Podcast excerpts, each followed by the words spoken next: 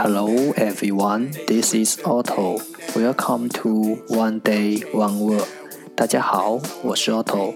您现在收听的是荔枝 FM 幺四七九八五六，图听每日十五分钟英语之每日一词。欢迎收听，欢迎订阅。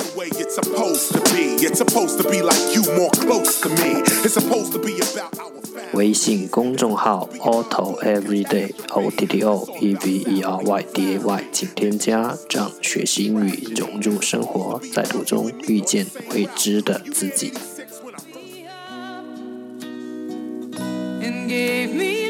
让我们一起简单的坚持每一天。Day three hundred and seventy-three. Today's word is 今天的单词是 capture capture c a p t u r e capture 动词捕获。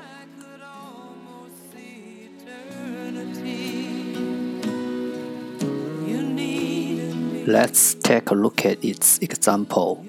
让我们看看它的例子。The rabbit was captured by the hunter.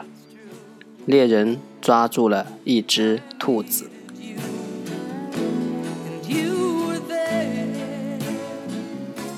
Let's take a look at its English explanation. 让我们看看它的英文解释。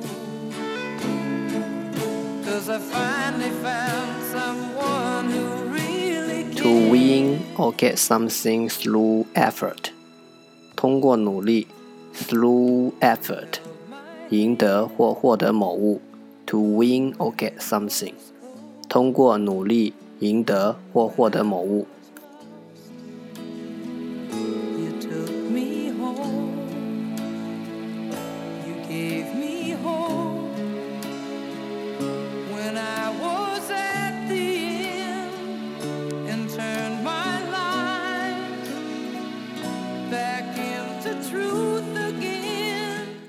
Let's take a look at its example again. 让我们再看看它的例子。The rabbit was captured by the hunter. 猎人抓住了一只兔子。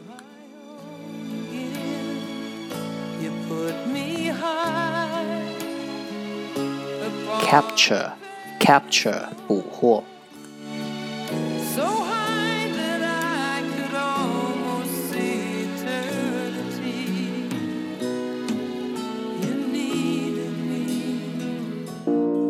That's all for today。这就是今天的每日一词。如果你喜欢我们的节目，请为我和那些愿意坚持的人点赞。欢迎和我一起用手机学英语，一起进步。See you next time。再见。